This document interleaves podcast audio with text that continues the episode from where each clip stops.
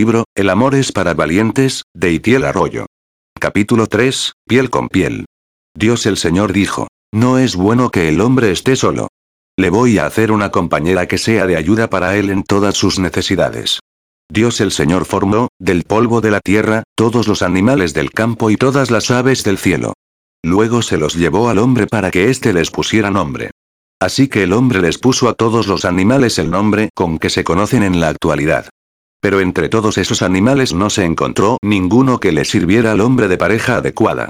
Entonces Dios el Señor hizo que cayera sobre el hombre un sueño profundo, le sacó una costilla y cerró la carne en el lugar de donde la había sacado. Con la costilla hizo a la mujer y se la llevó al hombre. Génesis 2, 18 al 22. Los primeros capítulos de la Biblia describen el momento en el que Dios desplegó todo su poder creativo. Dios dijo y de la nada fue hecho. Espacio, tiempo y materia surgieron de la palabra de Dios. De esa esencia está hecha cada partícula del universo, del sonido de la voz de Dios, sea lo que sea que eso signifique. Los científicos creen que hubo un momento en el que se hizo la luz y se liberó una gran cantidad de energía en forma de una especie de mar cuántico, una sopa primigenia de interacciones energéticas donde empezaron a surgir las primeras partículas fundamentales del universo. A través de un larguísimo proceso, dirigido por las leyes de la física determinadas por la mente divina, desde el caos inicial comenzaron a surgir los primeros átomos de hidrógeno, el elemento más básico y ligero que existe. Esos primeros átomos fueron atrayéndose los unos sobre los otros, cientos, miles, millones y billones de ellos, presionándose mutuamente, hasta que, en un momento determinado, prendieron la primera chispa de los hornos nucleares más potentes del cosmos. Las estrellas. Al formarse una estrella, en su interior comienzan a producirse reacciones de fusión nuclear, un proceso físico en el que la presión de la gravedad fusiona los átomos y los convierte en átomos nuevos, transformando elementos ligeros en elementos más pesados, liberando en el proceso una gran cantidad de energía en forma de luz y calor. El combustible primario es el hidrógeno, que a través de su fusión nuclear se convierte en helio, añadiéndole más presión interior al horno de la estrella. Cuando la temperatura en el centro de una estrella llega a varios millones de grados, ocurre la transformación del helio al carbono, después del carbono al oxígeno y así progresivamente, mientras la estrella ilumina la oscuridad del espacio.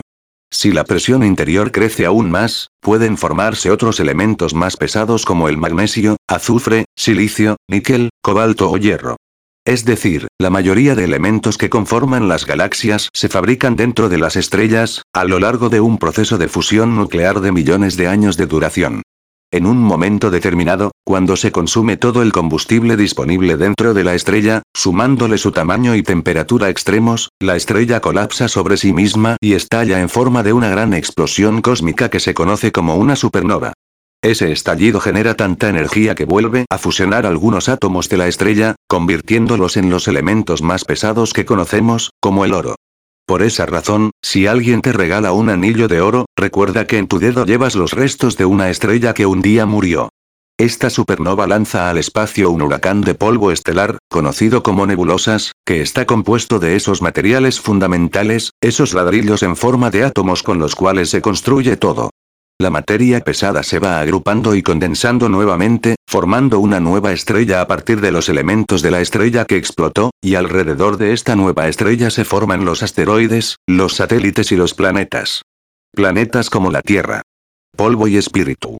En la lectura del texto bíblico podemos observar cómo Dios avanza hacia niveles más complejos en su creación, desde la energía a la materia, desde los minerales a la vida orgánica, desde los vegetales a los animales incrementándose la complejidad de su creación, que comienza estando desordenada y vacía hasta convertirse en algo perfectamente estructurado y lleno de vida.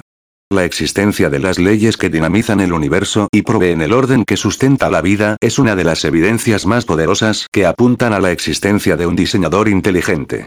Cuanto más aprendo sobre el ajuste fino de cada una de las variables cosmológicas, que son necesarias para la vida, más maravillado me siento con la mente de Dios. Sin duda, en este viaje hacia el conocimiento, la ciencia me ha acercado aún más a Dios.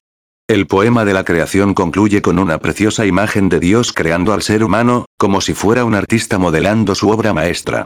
Dios metió su mano en el polvo de la tierra y se involucró de una manera especial en el diseño del ser humano. Me gusta pensar que se manchó las manos al crearnos a nosotros, como un alfarero se mancha cuando da forma al barro sobre el torno. Entonces Dios el Señor formó el cuerpo del hombre del polvo de la tierra y sopló en su nariz el aliento de vida. Fue así como el hombre se convirtió en un ser vivo. Génesis 2, 7. Hay algo en la unión del conocimiento científico y el conocimiento teológico sobre nuestro origen que me resulta poético.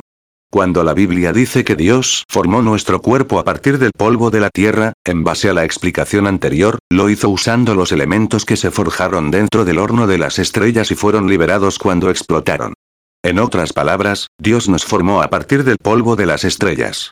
En nuestra piel se hallan los átomos que hace eones formaron parte de las entrañas de las estrellas, que un día murieron para proveer la fibra con la que Dios nos esculpiría a nosotros. Por lo tanto, cuando mires al cielo en una noche estrellada, asómbrate al pensar que formas parte de la historia del universo, pero que además la historia del universo forma parte de ti. Estás hecho de polvo de estrellas. Sin embargo, dentro de nosotros encontramos un anhelo que no puede ser satisfecho con nada hecho de polvo. Deseamos algo que está más allá de los átomos, más allá de las estrellas, más allá de las galaxias e incluso más allá del universo mismo. Porque nosotros somos más que polvo de estrellas, por muy emocionante que pueda sonar eso, somos más que materia. Dios mismo sopló su aliento de vida dentro de ese trozo de barro y puso dentro su espíritu. La divinidad depositó una parte de sí misma en nosotros que anhela desesperadamente conectarse con Dios. Porque de esa manera nos creó Dios, para estar conectados con el universo y estar conectados con la divinidad. Polvo y espíritu. Somos átomos que contienen una parte de Dios mismo. Somos un precioso trozo de barro que fue besado por Dios. Pero nos desconectamos, porque cambiamos estar satisfechos con Dios por probar una fruta hecha de polvo. Desde aquellos días, nuestra alma ha pasado mucha hambre. Hasta que llegó Jesús. Respirar. Hemos sido creados con la necesidad vital de conectarnos con Dios. Cuando Dios sopló su aliento de vida a través de nuestra nariz, no solo activó la respiración de nuestros pulmones, sino que además activó nuestra respiración espiritual. Necesito respirar oxígeno, eso no lo olvido. Sin embargo, para cuando me olvido de respirar el espíritu, Dios me ha dejado un recordatorio en el sonido de mi respiración. Israel tenía varias maneras de llamar a Dios y cada una de ellas contaba con un significado especial. Elohim, Adonai, Shaddai, Elolam y otros, cada uno de los cuales revelaba algo particular de la naturaleza y el carácter de Dios. Sin embargo, el nombre especial con el que Dios se reveló a Moisés es Iu. Este nombre encierra un misterio tan grande y llegó a considerarse tan sagrado que los líderes religiosos prohibieron pronunciarlo, salvo en algunos rituales muy específicos realizados por los sacerdotes, hasta que con el paso del tiempo se olvidó exactamente cuál era su pronunciación. Este olvido se acentuó por el hecho de que en la escritura en hebreo antiguo no existían vocales, por lo tanto, esas cuatro consonantes hebreas, conocidas como el tetragramatón, quedaron sin un sonido definido. Distintos autores clásicos y contemporáneos apuntan a una relación fascinante entre este nombre sagrado y el sonido de la respiración. Esas letras se pronunciarían una a una de la siguiente manera. Yo, E, Baf, E. Ahora bien, la E es una letra que representa el Ruá divino, que significa soplo, viento o espíritu. Esta consonante es la que se repite en el nombre dos veces, lo cual da la impresión de que la respiración es la idea principal del nombre divino. Por lo que muchos rabinos creen que el sonido del nombre de Dios es aquel que se produce en el interior del ser humano cuando respira profundamente. Quizá por esa razón, durante siglos, cuando un escriba tenía que copiar el nombre sagrado, se detenía y respiraba profundamente. Mientras lees este libro, estás respirando, pero además estás haciendo algo más importante, estás pronunciando el nombre de Dios. Aunque mantengas la boca cerrada, aunque seas ateo e incluso aunque te niegues a pronunciarlo, seguirás haciéndolo. Inevitablemente. Porque comenzamos la vida pronunciando el nombre de Dios en nuestra primera inhalación y terminamos la vida pronunciando el nombre de Dios en nuestra última exhalación. No podemos vivir sin respirar, como no podemos vivir sin Dios. Es una necesidad fundamental. Quizá por eso, el último verso de las 150 canciones dedicadas a Dios en los Salmos concluye diciendo, todo lo que respira alabe a Iu. Salmos 150, 6. La respiración de todo lo que vive adora su nombre, porque la respiración de todo lo que vive es su nombre. No es bueno. La conexión con Dios es una necesidad vital para los seres humanos, pero, aunque pueda sonar escandaloso, o casi herético, Dios nos ha creado con otra necesidad fundamental que ni siquiera Él mismo puede satisfacer. La necesidad de conexión con otros seres humanos. No es que Dios esté limitado en su poder o que no pueda hacer lo que Él quiera, sino que el diseño que nos ha dado así lo requiere. Y Dios está en paz con eso. Es interesante notar en el texto de Génesis que siempre que Dios progresaba en su creación, la Biblia dice, y vio que era muy bueno Génesis 1, 31, sin embargo, al crear a Adán dijo, no es bueno. No es bueno que el hombre esté solo, le voy a hacer una compañera. Génesis 2, 18. Me resulta sorprendente que Dios dijera que algo de su creación no era bueno, teniendo en cuenta que lo dijo antes de la caída. Parece que lo único que no era bueno en el paraíso era la soledad de Adán. Entonces, ¿había algo defectuoso en Adán? No había defecto, pero estaba incompleto. Al mirar hacia arriba, podía adorar a Dios y, al mirar hacia abajo, podía gobernar sobre la creación. Pero, al mirar a su lado, estaba solo. La soledad de Adán no era buena en comparación con el resto de cosas creadas que estaban completas. Dios decidió crear a Adán con una necesidad fundamental, una necesidad que ni siquiera Dios podía suplir. Dios creó a Adán con la necesidad de compañerismo. Con la necesidad de conectarse con otros seres humanos. Creo que sabes de lo que estoy hablando.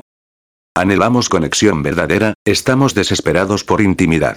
No me estoy refiriendo a que Dios nos creó con la necesidad de tener pareja sentimental, porque es posible sentirse completo sin ella. Me estoy refiriendo a que Dios nos creó con la necesidad de tener comunidad, de relacionarnos con otros pares. Si carecemos de esa conexión humana, estamos incompletos. Aterradoramente incompletos. La soledad de Adán no era buena y Dios lo sabía desde el principio, pero quiso asegurarse de que Adán fuese consciente de esa necesidad. Por esa razón, antes de darle una compañera, le encomendó la tarea de ponerle nombre a los animales. Fue en ese momento cuando Adán lo notó, cuando sintió un vacío por primera vez que ni siquiera la presencia de Dios podía completar. Probablemente, sintió tristeza en el paraíso, cuando parecería imposible estar triste, siendo aquel un lugar tan impresionante, lleno de exuberante belleza, colmado de posibilidades divertidísimas y saturado de placeres. Pero es probable que Adán llegase a la siguiente conclusión. ¿De qué me vale tenerlo todo si no tengo a nadie con quien compartirlo? Esa sensación de vacío era la estrategia divina para empujarlo a establecer una relación con otro. Y sigue empujándonos hasta el día de hoy. Porque la soledad no era buena para Adán y no es buena para ti. Piel con piel. Normalmente, hablamos del impacto que experimenta una madre el día del parto de su hijo, pero ¿has pensado en el impacto que experimenta el bebé al nacer? Piénsalo. Lleva nueve meses en un entorno protegido, envuelto en una bolsa llena de líquido amniótico, a temperatura estable, sin fricciones y con amortiguación de ruido. Conectado a su madre a través de un cordón umbilical, mediante el cual es constantemente nutrido y en un ambiente de luz atenuada. El mero hecho de describirlo me da tranquilidad. Y de repente, su mundo se rompe. Sale del vientre materno a un entorno desconocido para él, con sensaciones desconocidas para él frío, ruido, luces, y una sensación de dolor cuando el médico le da una palmadita en el trasero. ¿Puedes imaginarte el impacto emocional del bebé? Las parteras son muy conscientes del estrés que está experimentando, saben que se siente desorientado y desprotegido.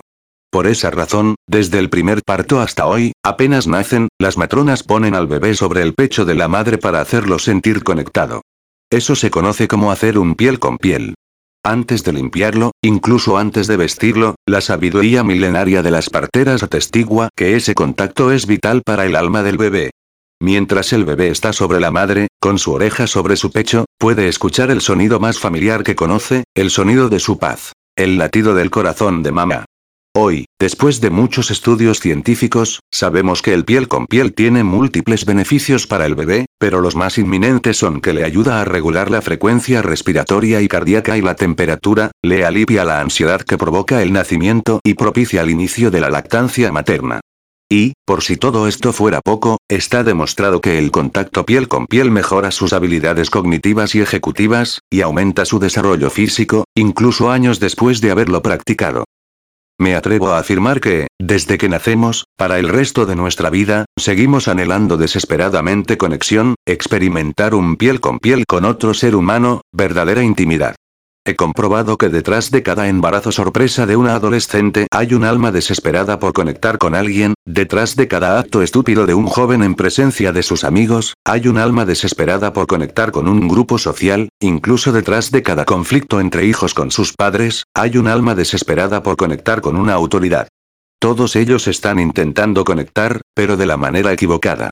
Todos nosotros anhelamos conectarnos con otros, aunque muchas veces no sabemos cómo y terminamos haciéndolo de la manera equivocada. Aislamiento. No es bueno estar solo. Aunque quizá sería más certero decir que estar solo es terrible.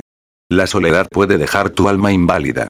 Es popularmente conocido que el aislamiento es una forma de castigo frecuentemente utilizado en numerosas prisiones de todo el mundo. Pero fácilmente puede convertirse en un medio de tortura. En plena Guerra Fría, se rumoreaba que China utilizaba el aislamiento para manipular el cerebro de los prisioneros y parece que los gobiernos de Estados Unidos y Canadá estaban más que dispuestos a probar si la técnica era una buena arma de guerra. Sus departamentos de defensa financiaron una serie de investigaciones que hoy en día serían muy cuestionadas. Los investigadores pagaron a voluntarios, principalmente estudiantes universitarios, para que pasaran días o incluso semanas aislados en cubículos a prueba de ruidos y privados de cualquier contacto humano significativo. Su objetivo era reducir la estimulación sensorial al mínimo, lo que ellos podían sentir, ver, oír y tocar, y ver el comportamiento de los individuos cuando se les sometía a un aislamiento total. El periodista Michael Bond, de BBC Future, resume en un artículo los resultados perturbadores que obtuvieron de ese experimento. Apenas pasadas unas horas, los estudiantes se volvieron increíblemente impacientes. Necesitaban estimulación. Comenzaron a hablar, cantar o recitar poesía para romper con la monotonía. Muchos se volvieron ansiosos o altamente sensibles. Su desempeño mental también se vio afectado a la hora de realizar pruebas de aritmética o de asociación de palabras. Los efectos más alarmantes fueron las alucinaciones.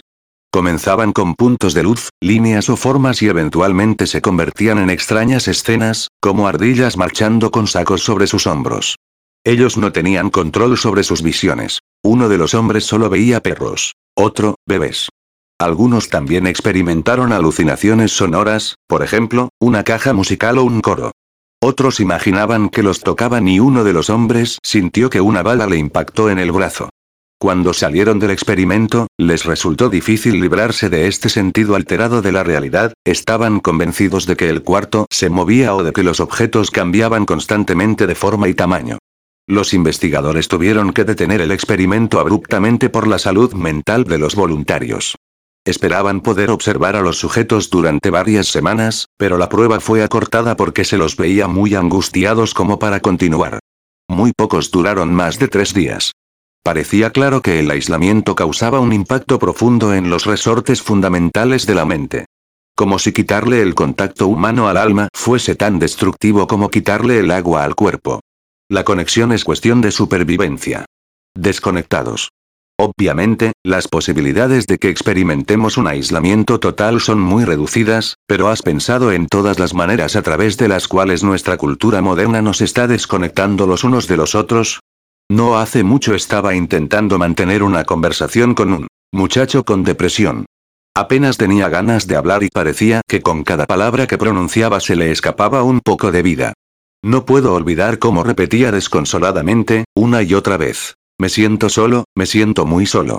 Pero si tú le hubieses visto unos meses antes, rodeado de gente, no hubieses sospechado que por dentro él se estaba aislando.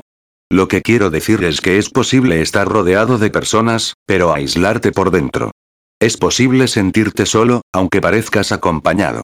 Creo que las ciudades modernas están propiciando un tipo de aislamiento social que se está convirtiendo en nuestro cubículo acolchado. Podrías refutarme diciendo que vivimos en la era de las redes sociales, pero creo que en el fondo sospechas que, aunque estamos más conectados virtualmente, nos sentimos más solos que nunca. Aunque el uso de la red es fundamentalmente comunicativo, provoca una disminución en nuestra comunicación familiar, un empequeñecimiento de nuestros círculos sociales y un incremento de la depresión y la ansiedad en nuestras vidas. En nuestra generación, se está perdiendo el valor de la tribu, de la comunidad o de la familia, esos vínculos sociales tan preciados que son el mecanismo diseñado por Dios para construir nuestra identidad y se está sustituyendo por un individualismo enfermizo. La lengua Zulu de Sudáfrica posee un término para definir la importancia que tiene una comunidad para convertir a una persona en lo que es. Ubuntu. Un antropólogo propuso un juego a los niños de una tribu africana. Puso una canasta llena de frutas cerca de un árbol y les dijo que aquel que llegara primero ganaría todas las frutas. Cuando dio la señal para que corrieran, todos los niños se tomaron de las manos y corrieron juntos, después se sentaron juntos a disfrutar del premio. Cuando él les preguntó por qué habían corrido así, si uno solo podía ser el poseedor todas las frutas, le respondieron Ubuntu. Esa palabra significa literalmente soy porque nosotros somos, o dicho de otra manera, yo soy lo que soy en función de lo que todos nosotros somos. Se necesita todo un pueblo para educar a un niño, reza un proverbio africano, pero parece que nuestra generación en Occidente ha creído que con Internet es suficiente. Fuiste diseñado por Dios para conectarte con otros, pero para hacerlo de verdad. La red puede ser un complemento, pero no un sustituto de las relaciones piel con piel. Un emoticón de un beso en WhatsApp nunca podrá sustituir el calor y la humedad de unos labios sobre tu mejilla. Un like en Instagram nunca podrá sustituir el te quiero de tu padre. Un tutorial en YouTube nunca podrá sustituir el consejo de tu abuela. Mil seguidores en Facebook nunca podrán sustituir las risas descontroladas con un par de amigos en la calle. Una discusión en Twitter nunca podrá sustituir a las conversaciones acaloradas con tu familia alrededor de la mesa. Deja de intentar capturar el momento con la cámara de tu smartphone y vive el momento. Estate presente, realmente presente, ahí con esas personas. Desconéctate de las noticias globales y conéctate con las vivencias locales. Porque cuando realmente te lo estés pasando bien, no te acordarás de hacer un story. Mientras escribo estas líneas encerrado en mi habitación, puedo oír de fondo la voz de mi esposa y la risa de mi bebé. Les he pedido que me dejen solo para escribir, pero no demasiado. Las necesito, como el agua en el desierto. Voy saliendo de vez en cuando de esta habitación para beberlas a ellas. Acabo de recordar que es el cumpleaños de mi padre, cumple 71 años. Lo voy a llamar por teléfono para recordarle que también lo necesito a él, quiero decírselo mientras su enfermedad le dé tregua a su memoria, mientras todavía pueda entenderme. ¿Por qué no te conectas ahora con alguien? Fuiste diseñado para eso. Virtudes. Dios sabía que Adán necesitaba conectarse profundamente con otro ser humano para poder desarrollar la plenitud de quien era él, porque las mejores virtudes en nuestra vida solo podemos desarrollarlas en comunidad. Por ejemplo, es imposible desarrollar la virtud de la generosidad si no hay alguien con quien compartir lo que tienes, o es imposible desarrollar la virtud del perdón si no hay alguien que te ofende, pero, sobre todo, es imposible desarrollar la virtud del amor en soledad. El amor requiere comunidad, requiere de alguien para ser expresado. Esto me hace pensar en que, cuando la Biblia dice que Dios es amor en Juan 4, 8, esto solo es posible porque, desde la eternidad, Dios es una comunidad. El Padre, el Hijo y el Espíritu Santo se aman eternamente. Están conectados. Dios nunca ha estado solo y tampoco era bueno que Adán estuviese solo. Porque las mejores virtudes de Adán, que aún permanecían escondidas dentro de su alma, como las semillas plantadas en la tierra, solo germinarían en la atmósfera del compañerismo. Entonces, Dios sometió al hombre a un profundo sueño, le extrajo una costilla y con ella diseñó al ser más complejo de toda su creación, la mujer. Me llama la atención que Dios no permitiera que Adán participara del proceso mientras creaba a Eva. Pienso que quería evitar que Adán pensase que era superior a Eva. Si Adán hubiese tenido la más mínima participación en la creación de la mujer, o hubiese presenciado cómo Dios lo hacía, se habría enfrentado a la tentación de considerarse superior a ella y propietario suyo. Empleando una interpretación alegórica de las escrituras, San Agustín reflejó esta idea de forma poética al decir, la mujer fue creada de la costilla del hombre. No de la cabeza para dominarla, ni de sus pies para ser pisoteada por él, sino de su costado, para ser igual a él, bajo su brazo para ser protegida, y cerca de su corazón para ser amada. Pero nos desconectamos, porque elegimos comer juntos una fruta que se nos había prohibido, y ese acto, en vez de unirnos más entre nosotros, nos puso en conflicto. Hasta que llegó Jesús. Cuando Jesús se quedó aterradoramente solo. Cuando le dije a ese muchacho con depresión que Jesús comprendía su dolor, me preguntó con desdén, ¿qué sabrá Jesús de cómo me siento?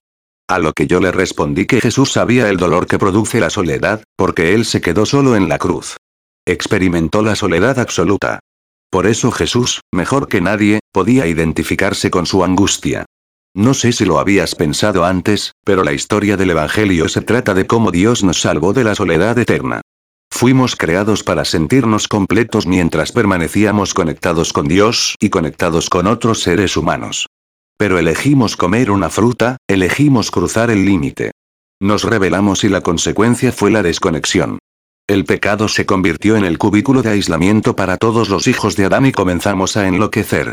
Pero si hay algo que realmente me gustaría gritarte con emoción a través de estas líneas es que Jesús fue a morir a la cruz para reconectar lo que Adán había desconectado. En la cruz, Jesús resolvió el problema de nuestro aislamiento, pero para hacerlo tuvo que enfrentar la tortura más grande. Quedarse solo, aterradoramente solo. Quiero ser bien claro con esto. La mayor tortura que experimentó Jesús en la cruz no fue el látigo, ni la corona de espinas y ni siquiera fueron los clavos. La mayor tortura que experimentó Jesús en la cruz fue desconectarse de la Trinidad. Aislarse de Dios por primera y única vez en toda la eternidad. Dios mío, Dios mío, ¿por qué me has desamparado? Mateo 27, 46. Ese fue el grito agónico de Jesús en la cruz, en el momento en que cargó con el pecado de toda la humanidad y el Dios Santo, que no tiene relación con el pecado, se desconectó de Jesús en la cruz. Lo dejó solo. Puedes intuir tan solo un poco del terror que experimentó aquel que siempre formó parte de la Trinidad cuando fue desconectado. ¿Puedes hacerte una idea del dolor que significó quedarse solo para aquel que siempre estuvo unido a Dios? Porque si hay una buena definición del infierno, probablemente sea esta. Ausencia absoluta de Dios. El infierno es la soledad eterna. Y Jesús la experimentó en esa cruz por ti. Lo que le dije a ese muchacho y te digo a ti es que lo que mantuvo a Jesús clavado en esa cruz soportando el dolor de la soledad fue la esperanza de recuperar una relación contigo. Por eso, no te dejes engañar por tus sentimientos, porque ya no estás solo.